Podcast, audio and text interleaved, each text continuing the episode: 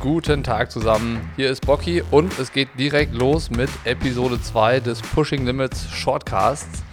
In der ersten Runde habt ihr letzte Woche Simon Ger schon kennengelernt. Der ist weiterhin als Gast dabei. Ihr wisst, Simon ist Fotograf im Triathlon und wir haben jetzt etwas mehr als 20 Minuten über Ziele, Träume, Motivation, Anspruch an die eigene Arbeit und vor allen Dingen Vorbilder gesprochen, an denen Simon sich orientiert, wo er auch mal hinkommen möchte und was er alles als Fotograf erreichen möchte.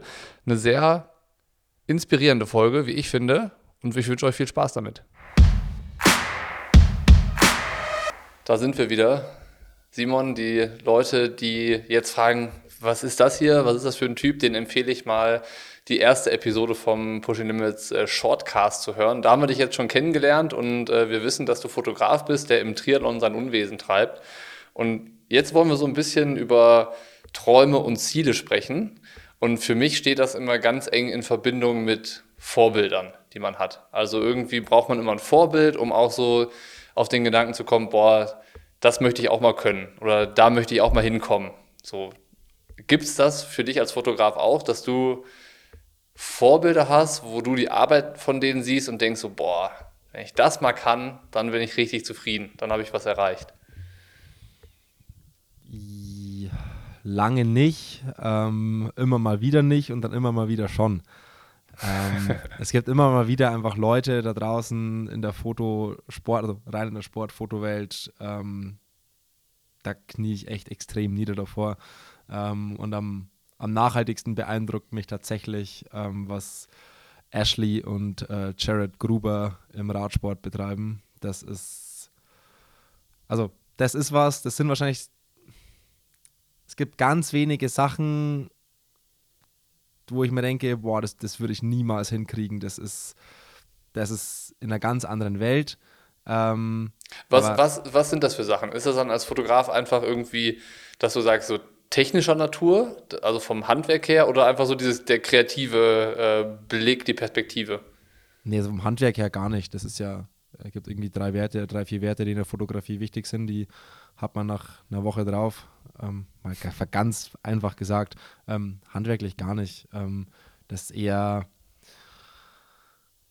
also vor allem im Renngeschehen diese Momente, diese Sachen so zu kriegen, die richtigen Entscheidungen zu treffen ähm, und die Bilder in einem Rennen zu bekommen, die Ashley und Jared Gruber bekommen, das ist, also wenn ich die Sachen sehe, ich bin eigentlich, ich bin gar nicht so extrem selbstkritisch und ich würde mich auch gar nicht als Perfektionist bezeichnen, also ich hader gar nicht so extrem viel mit meiner Arbeit irgendwie rum, ähm, aber ist dann schon oft so, dass ich, wenn ich dann Sachen, oft gute Sachen sehe, bin ich dann oft so, boah, ich kann halt einfach gar nichts. Also ich.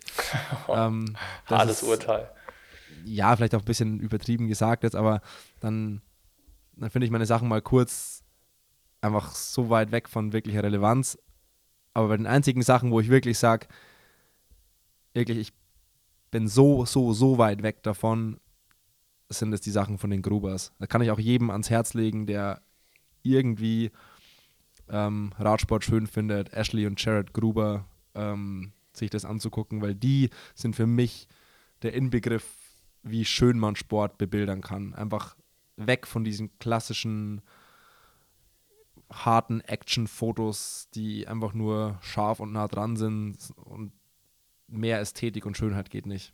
Und ich hasse das Wort inspirieren, das finde ich ganz, ganz schlimm, das ist ein richtiges Unwort, finde ich. Ähm, aber die beiden inspirieren mich tatsächlich extrem. Dann haben sie ja tatsächlich wirklich was geschafft, wenn sie ein Wort, das du nicht magst, äh, für dich trotzdem belegen können. Äh, aber irgendwie Träume und Ziele. Für dich als Fotograf, wir sprechen ja über Triathlon und ähm, das ist auch das, was die Leute, die den Podcast hören, wahrscheinlich am meisten interessiert. Ähm, was ist ein konkretes Ziel, was du im Moment oder für die Phase jetzt, in der du bist, als Fotograf im Triathlon verfolgst? Im Triathlon ist es echt schwierig, weil im Triathlon würde ich, habe ich keine ganz konkreten Ziele fotografisch. Mein Anspruch ist es immer mit den weltbesten Athleten der jeweiligen Sportart irgendwie zu arbeiten, da irgendwie mit denen was, was Cooles zu machen und denen mal irgendwie einen Tag nachlaufen zu dürfen und ähm, da mal so festzuhalten, was die so treiben.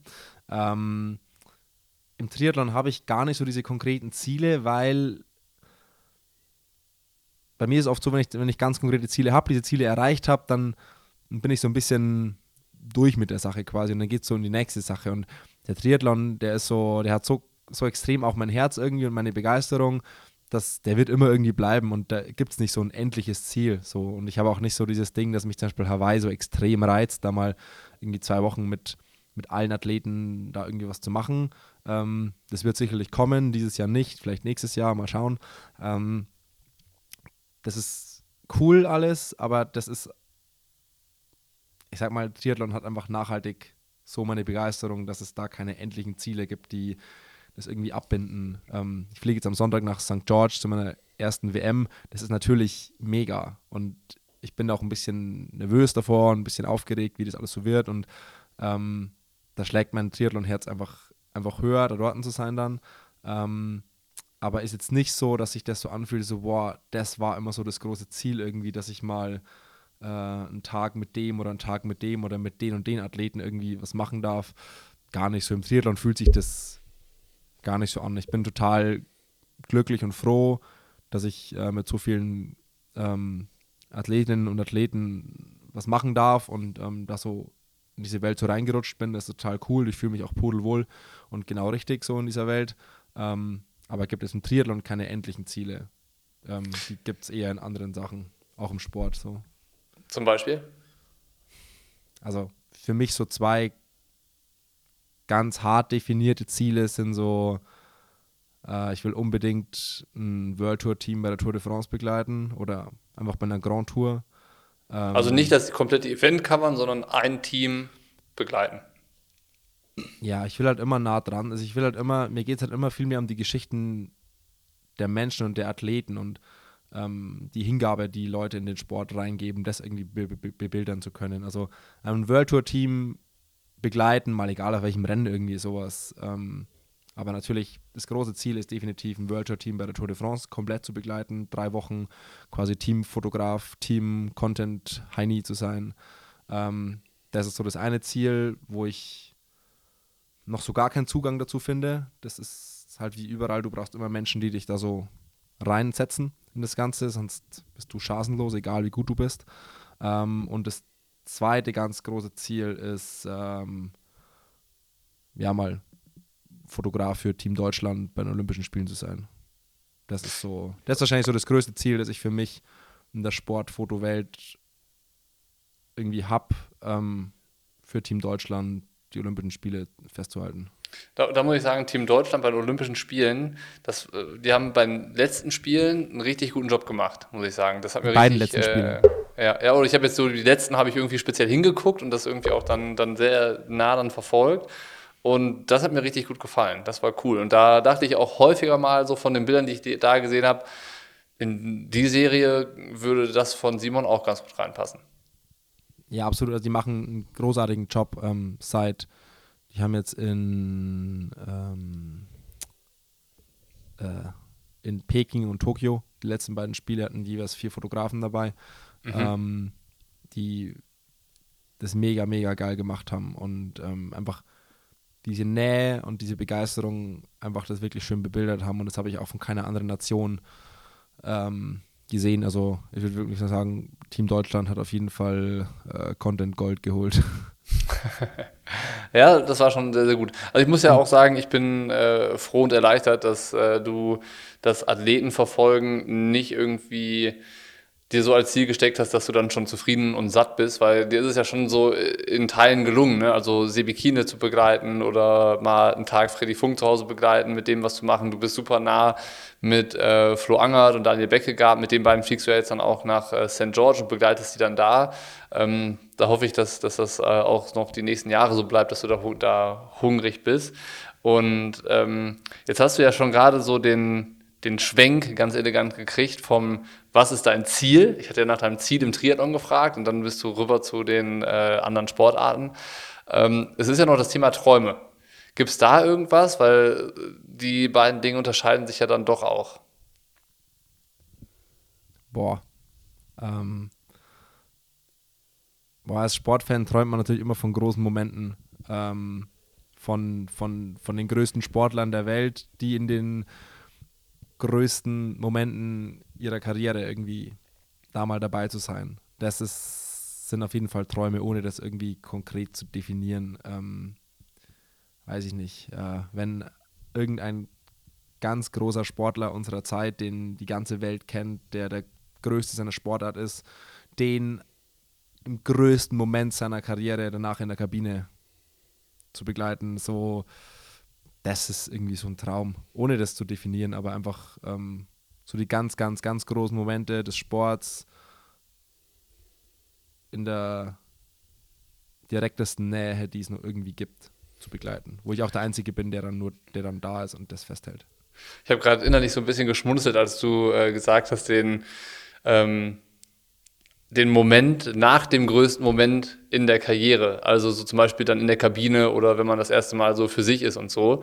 Ähm, sind das gleichzeitig die Bilder, die du auch am coolsten findest? Also die man nicht ähm, so alltäglich dann, dann sieht auf Instagram und Co., weil, weil sie jeder macht? Ja, das ist für, für mich viel mehr das Herz des Sports irgendwie. Ähm, das, was dann irgendwie am Platz, im Rennen, auf der Strecke, keine Ahnung wo passiert, das halten ja auch 10.000 Leute fest und, und das sieht man überall und ist, man ist auch so ein bisschen tot und, und satt davon. Ähm, aber die eigentlichen Leute, die den Sport zu dem machen, was er ist, sind die Athleten. Und die Athleten legen dafür alles rein, was sie nur irgendwie haben, um dann irgendwie auch eine geile Show zu bieten, muss man halt schon auch mal so sagen. Ähm, geht ja auch viel um Entertainment im Sport und den Athleten geht es aber nicht um Entertainment, sondern denen geht es um Erfolge und den Erfolg, den genießen sie halt wahrscheinlich am meisten mal in den eigenen privaten, ruhigen, stillen Momenten. Ähm, und sowas finde ich äh, viel, also begeistert mich viel mehr als jetzt dann ähm, das perfekte Siegfoto. Was braucht es deiner Meinung nach, um an solche Bilder ranzukommen? Mal irgendwie Netzwerk und Kontakte außen vorgelassen. Das ist klar, dass man da ja nicht einfach an die Tür klopft und sagt, hallo, da bin ich, will gerne mal ein Foto schießen. Aber irgendwie, um dann diese äh, Intimität in den Bildern zu haben, ähm, wie muss dann das Verhältnis zwischen Athlet und Contentmann sein? So, also du bist ja dann, das ist ja dann schon fast nicht mehr professionell in dem Moment, oder?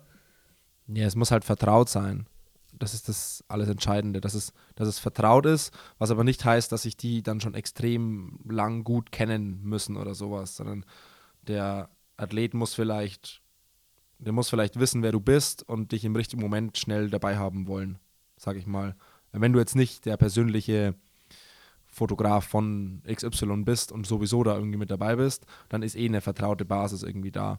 Ähm, aber so Dinge passieren ja oft mal irgendwie dann zufällig. Zum Beispiel, ähm, Paul Hüttemann ist bei den Olympischen Spielen nach dem Tennisgold von Alex Zverev, war er mit in der Kabine. Und das sind halt Dinge, die situativ irgendwie schnell mal spontan entstehen, dass er da irgendwie mit schnell mit reinrutscht.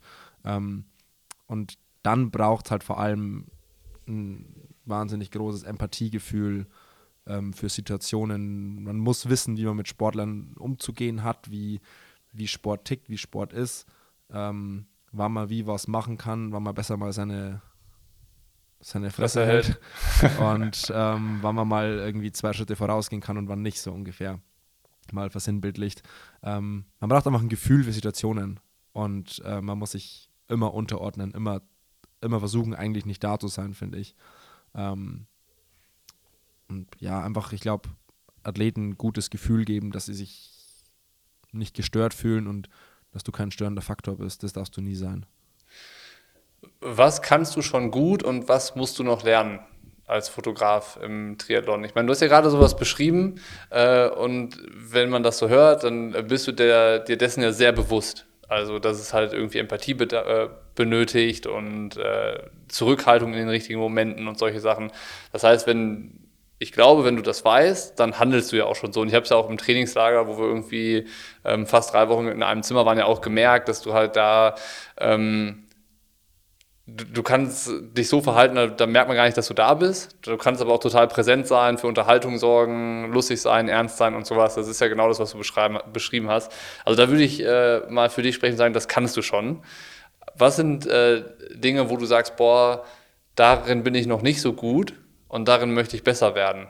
Was dann ja meiner Meinung nach auch wiederum irgendwie ein Ziel wäre. Ja, besser werden muss ich auf jeden Fall ähm, in dem ganzen Prozess Rennen zu fotografieren.